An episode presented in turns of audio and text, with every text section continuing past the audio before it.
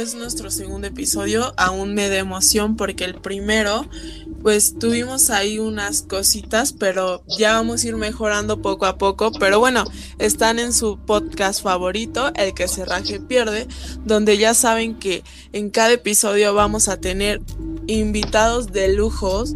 Y en esta ocasión nos acompaña Emanuel. Bienvenido, Emanuel. Hola, muchas gracias. También nos acompaña Lisette, bienvenida. Hola, muchas gracias. Estoy muy emocionada de estar en este segundo capítulo del podcast.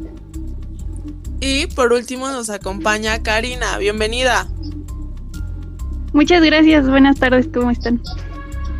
Súper bien, súper bien. Como ya saben, este podcast se trata de nuestras historias de terror o leyendas mexicanas más famosas y vamos a estar comentando. Ya saben, esto es comentar. Si ustedes tienen algo interesante en qué pueden aportar, de acuerdo, si quieren interrumpir tantito la historia para decir yo me acuerdo de esto, están en todo su derecho. Así es que, ¿qué tal si empezamos contigo, Emanuel? Dinos, ¿qué leyenda nos traes hoy? Claro que sí. Bueno, yo les voy a hablar de la leyenda que, bueno, para mi parecer es muy interesante y escalofriante y es la de la monja de la catedral. Y bueno, cuenta la historia que Beatriz era una joven muy hermosa y delicada. Venía de una familia adinerada. El relato se sitúa a mediados del siglo XIX, cuando Benito Juárez era presidente de la República Mexicana. Los padres de Beatriz se establecieron muy cerca del templo de la catedral. Entonces Beatriz quiso ingresar a un convento de religiosas. Sus padres aprobaron la idea de inmediato, porque preferían verla casada con Jesús que con un hombre indigno. Tiempo después, debido a las leyes de reforma que aplicó el expresidente Benito Juárez, el clero se vio afectado y se cerraron algunos conventos, iglesias e instituciones de carácter religioso. Beatriz entonces tuvo que regresar a su casa, solo que cuando volvió se enteró de que su madre había fallecido y su padre estaba muy enfermo. Poco tiempo después el padre murió y Beatriz se quedó con una gran deuda, con la única esperanza de que reabrieran el convento mientras la vida de Beatriz se quedaba en pausa. Las tropas francesas del imperio, comandadas por el general Herillier, entraron en Durango sin resistencia y comenzó la guerra. Una noche, a unos metros de la casa de Beatriz, dos hombres, un mexicano y un francés, que querían cortejar a la misma dama, comenzaron a pelear. El mexicano apuñaló al francés tres veces y este al sentirse herido huyó.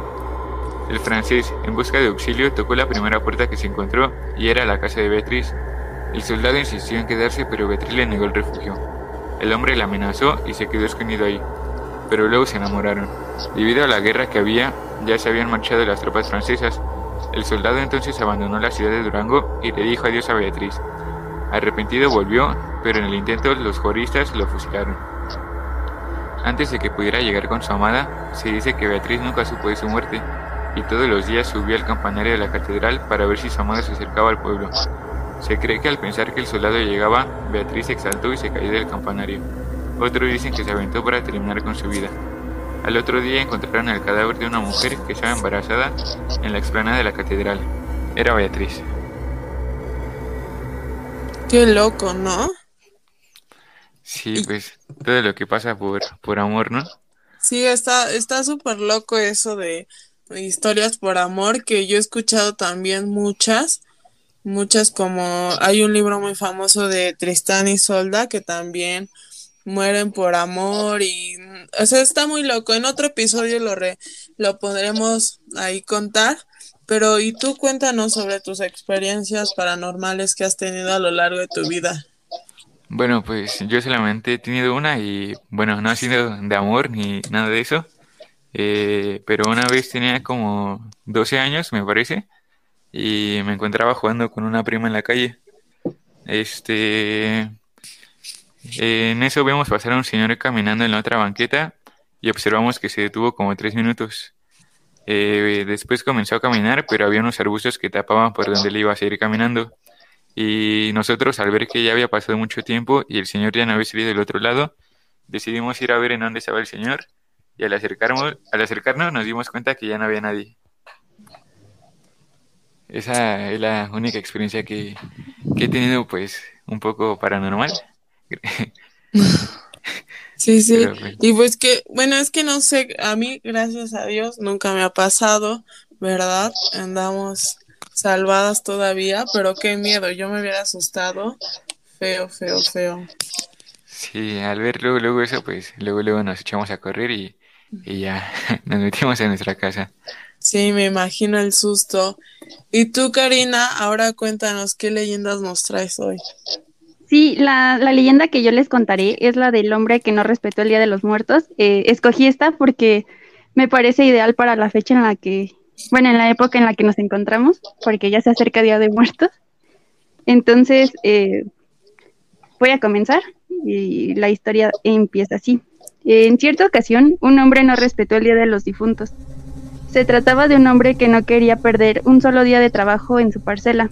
Así que cuando llegó la fecha de celebrar el Día de los Difuntos, se dijo, no voy a perder mi tiempo en este día, debo ir a trabajar a mi parcela. Cada día debo buscar algo para comer y no voy a gastar mi dinero eh, para esta fiesta, que además me quita mucho tiempo.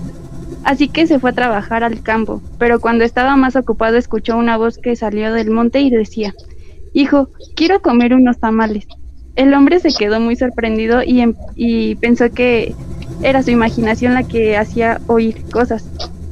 Pero poco después escuchó claramente otras voces, como de personas que lo conversaban entre sí y lo llamaban por su nombre. Reflexionó sobre lo que estaba sucediendo y comprendió que eran voces de su padre y familiares difuntos que clamaban por las ofrendas que les había negado. Inmediatamente su trabajo lo dejó y regresó corriendo a su casa.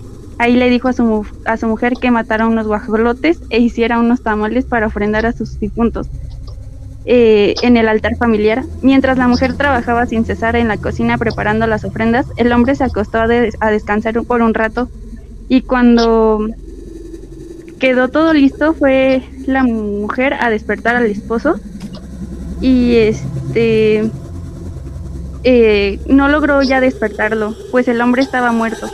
Aunque había cumplido con lo que pedían sus familiares difuntos, estos de todos modos se lo llevaron. Es por eso que en la Huasteca se cree que es una obligación preparar ofrenda para los difuntos. De esta forma se les complace y se comparte junto con ellos la alegría que se vive en la familia. Por eso nunca se debe dejar de ofrendar a los muertos el 2 de noviembre. Se prenden cohetes y bombas para que su ruido espante al demonio también se encienden velas para que iluminen el camino al difunto. Si a este le gustaba mucho el aguardiente, por ejemplo, se le debe comprar y poner en el altar para que lo tome. Estos ritos son obligatorios porque si no se celebran es muy posible que los muertos se lleven al dueño de la casa. Ay, bueno, esta historia me parece muy, o bueno, leyenda más bien, porque me parece muy, muy interesante, como lo dijiste tú, en estas fechas que es octubre, bueno, y noviembre, que en específico es eh, aquí en México, el Día de los Muertos es el primero y el dos, pero es muy interesante porque, por ejemplo, considero que todas las familias mexicanas, pues sabemos de qué trata esto y es nuestra cultura y esa es a veces lo que nos representa ante otros, ante otros, este, países y está súper cool. Bueno, no está cool morirte, ¿verdad? Pero si hablamos de estas tradiciones de poder, este, eh, un día, no sé, tener a nuestros familiares o poderlos recordar bonito, pues está padre. ¿Tú qué dices? Sí, es, es, es una tradición muy bonita porque así convivimos con los difuntos que ya no están con nosotros y pues como dices, es una tradición que debemos seguir eh, para no perder las costumbres. Aparte es lo que más nos representa porque no sé si antes, cuando se hacían aquí por el Zócalo los desfiles y del Día de Muertos o eran como como celebraciones y hacían desfiles y toda esa onda muy padre. Y ahí sacamos otra leyenda de los alebrijes que, que pues son estos animales mitológicos creo que ayudan a pasar las almas de los muertos al otro lado. Entonces está muy padre toda esta onda. Bueno, eh, entonces Karina, bueno, ya que hablamos más sobre esto de los de las tradiciones de México. Cuéntanos tus experiencias paranormales que has tenido. Bueno, yo gracias a Dios nunca he tenido experiencias paranormales, pero eh, una de mis amigas me comentó lo siguiente. Cuando era pequeña, tendría más o menos seis o siete años. Fui con mi madre a visitar a una tía suya. Estaba aburrida como cualquier otra niña visitando a la gente mayor. Así que decidí ir a jugar a la, a la segunda planta por mi cuenta y jugar allí.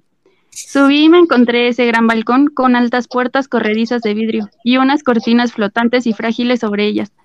Decidí que sería divertido girar debajo de ellas y luego caminar para que recorrieran mi cara como un velo. Cosas de niños pequeños. El problema era que esas cortinas estaban pegadas a las escaleras y no había barandilla.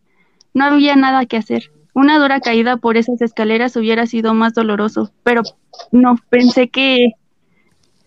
Eh, pero no pensé en ello mientras jugaba. Sentí una mano que me agarraba la parte de atrás de la camiseta, lo suficientemente fuerte para que yo dejase de caminar. Comencé a girar de nuevo bajo las cortinas sin poder ver nada y empecé a andar. Entonces sentí una mano que me agarraba la parte de atrás de la camiseta. Eh, y de repente sentí otra mano muy diferente a la otra que tiraba hacia atrás de la cortina que tenía puesta sobre la cara, dejando ver que yo estaba justo en el borde de las escaleras a punto de caer. Cuando me giré pensando en que había sido mi madre o su tía las que me, me, me habían agarrado, Vi que estaba yo sola en aquella habitación, que no había nadie. Así que me asusté tanto que bajé las escaleras gritando. Fue entonces cuando la tía de mi madre decidió contarme que, hacía unos 80 años, una mujer a pocos días de su boda perdió la vida en el segundo piso. Nunca le hacía daño a nadie, pero a veces la veían junto a la ventana mirando hacia afuera o paseando por la planta de arriba. La verdad que le doy gracias a Dios por ayudarme y no dejarme que me rompiese la cabeza por las escaleras pero recuerdo que siendo una niña me asusté mucho. La verdad, ah. este, como hay este entes buenos, puede haber entes malos y este fue uno bueno. ¿No crees?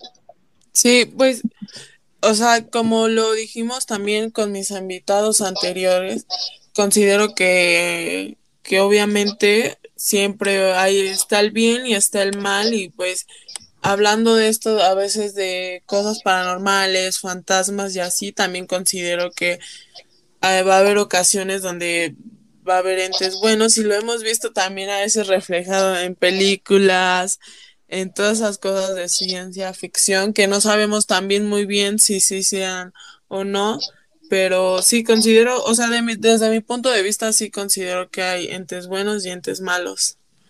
Pero bueno, ahora Liz, es tu turno. Este, cuéntanos tu leyenda que más te llamó la atención. Adelante. Sí, gracias. Bueno, la leyenda que el día de hoy les voy a contar se sitúa aquí en la Ciudad de México, justo en el centro histórico. Esta leyenda se llama La Quemada y dice así, La Quemada era una hermosa joven española llamada Beatriz, reconocida por su bondad y buenas costumbres. Llegó a la capital en compañía de su padre Gonzalo de Espinosa, y como era de esperarse, sus encantos físicos llamaron automáticamente la atención de muchísimos hombres. Entre tantos pretendientes resaltaba un italiano, italiano perdón, llamado Martín de Scopoli, a quien Beatriz rechazaba y evitaba a toda costa. Martín, loco de amor, empezó a matar a cada hombre que se acercara a pretender el amor de la joven. Beatriz, al enterarse de los sucesos, no pudo evitar sentirse culpable entonces, una mañana les pidió a todos los empleados de su lujosa casa dejarla sola. Fue cuando, llena de valor, sumergió su bello rostro en un recipiente con carbón ardiente. Ella pensó que de esta manera desaparecería la belleza que atraía a tantos hombres. Sus gritos se escucharon por toda la calle y muchos acudieron a su auxilio. Cuando Martín se enteró de la noticia, acudió lo más pronto posible al domicilio de su amada y a diferencia de los demás, él fue el único que no le hizo ningún desagrado. Por lo que Beatriz, al percatarse de esta acción, decidió aceptar casarse con Martín, portando en su, boda un velo blanco. Desde ahí hasta sus últimos días portó siempre un velo negro que cubría sus cicatrices. Oh, no, también es otra historia súper súper mexicana y sí, yo sí había escuchado algo sobre ella, pero está súper loca igual. ¿Ya has tenido alguna experiencia tú paranormal o alguna historia que digas, oh, esto me dio miedo, me la contaron o algo así? Sí, amigos, a diferencia de, no sé, de Karina y de contigo, Karen, la verdad es que yo soy, no sé qué tengo, pero tengo algo de que siempre me están asustando y tengo varias historias. Y pues el día les voy a contar eh, una que me pasó hace como tres años aproximadamente. Eh, bueno, yo estaba con unos amigos y entonces un amigo este, tenía una abuela. Y entonces esta abuela em, estaba de viaje y nos pidió que pues si podíamos ir a su casa a pues vigilar y comprobar que su perro estuviera bien. Tenía un perro que era un pastor, pastor alemán, se llamaba Jake. Y entonces eh, un día fuimos a, a, la casa de la abuela de mi amigo y para nuestra sorpresa cuando llegamos no, no había ningún perro. Para esto Jake era un perro que era muy cariñoso, muy juguetón. Y cuando llegamos no, no había nadie, estaba todo solo. Y pues al principio creímos que pues no era nada raro y empezamos a buscarlo, a llamarlo pero pues no, no daba ninguna señal. Entonces, mientras lo estábamos buscando, escuchamos pasos corriendo por las escaleras. Pensamos que pues era algún familiar, ¿no? Que podría estar ahí. Y entonces llamamos a la abuela de mi amigo para asegurarnos, ¿no? Pero pues ella nos dijo que no, que no era posible, que el único que tendría que estar en la casa era el perro. Y entonces, pues colgamos y nos quedamos así como muy sorprendidos, ¿no?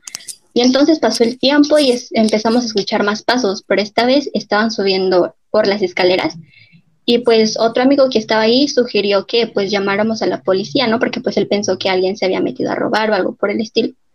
Pero dijeron que no, que tendríamos que primero que ver para que no alarmáramos a los vecinos y así. Y entonces decidimos subir las escaleras hacia el segundo piso y mientras íbamos subiendo escuchamos como una campanita y mi amigo nos dijo que el perro en su collar tenía una campanita, ¿no? Que probablemente ya era él.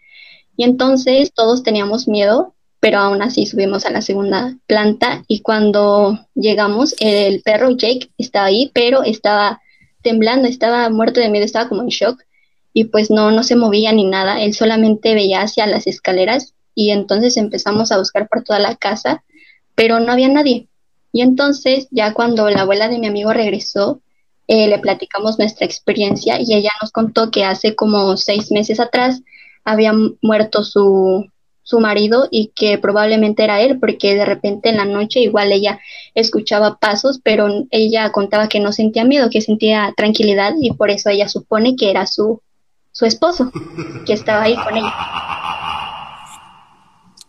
Oh, no, sí está escalofriante. Yo me pasa algo de eso y se los juro que me dan minis infartos ahí mismo.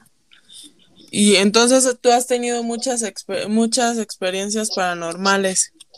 Sí, la verdad sí, bastantes, pero pues esta es como la más light para empezar este estos episodios de leyendas y de experiencias y así. No, entonces tendremos que invitarte, tendrás que venir mucho más seguido para que nos cuentes todas esas experiencias, porque fíjate que a mí, bueno, voy a aquí agregar una mini historia que yo tengo, pero, o sea, casi nunca me han espantado o yo nunca he este, visto algo o escuchado a alguien o no sé, algo que digas, a lo mejor sí era un fantasma o algo así, pero atrás de mi casa hay un kinder y yo iba a ese kinder. Y pues ya saben que es muy famoso decir que en las escuelas era un panteón, que era un circo y toda esa onda. Pero aquí no, no, no tiene nada de eso, pero este en las noches yo a veces escuchaba pues en los kinder están los columpios. Entonces había, hubo una ocasión, como un mes, entero donde yo escuchaba este el rechinido del, de las cadenitas de, de los columpios este tronando así como si hubiera niños jugando y este y de hecho hasta le hasta mi mamá le preguntó así a una vecina y la vecina le dijo, es que sí se mueven, pero se mueven como si estuvieran niños ahí y se escuchan también, porque todos se escuchaban y se movían, pero nunca se ha, se ha visto algo más. Y eso es como lo más para, bueno, más terrorífico, paranormal que he vivido, porque también tengo otra experiencia muy pequeña, pero nunca he visto nada. Entonces, pero también se las iré contando en otros episodios y así. No sé si tengan algo más ustedes que agregar.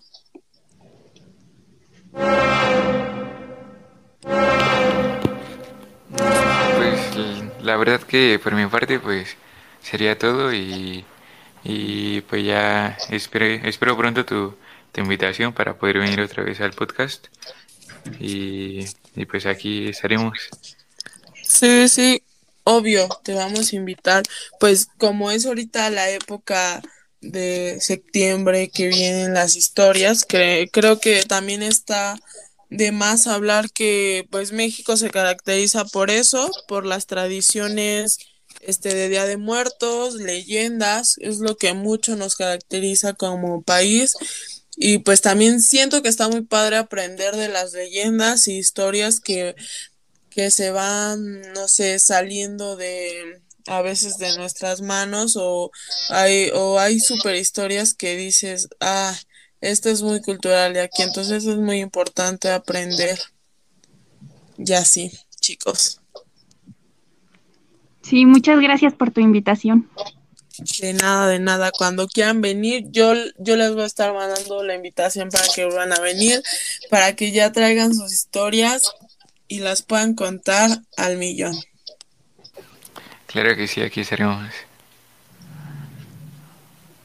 Pues bueno, eh, como lo vieron, ya este fue nuestro segundo episodio, un poco más cortito, no sé, creo que vamos bien de tiempo, pero bueno, ya saben, vamos a seguir contando nuestras leyendas, no sé, nuestras historias que tengamos y muchas gracias por venir a un episodio más o escucharnos donde quieran que estén, en sus trabajos, en las clases, eh, haciendo tarea, no sé, limpiando, donde quiera que estén.